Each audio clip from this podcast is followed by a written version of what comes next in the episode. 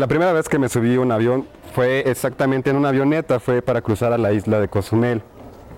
Había muchas bolsas de aire por lo que se movía todo el tiempo. Era un poco incómodo porque para hacer la primera experiencia, pues resulta difícil que se esté moviendo y aparte es un avión pequeño. Así que, bueno, estuvo muy bien a final de cuentas.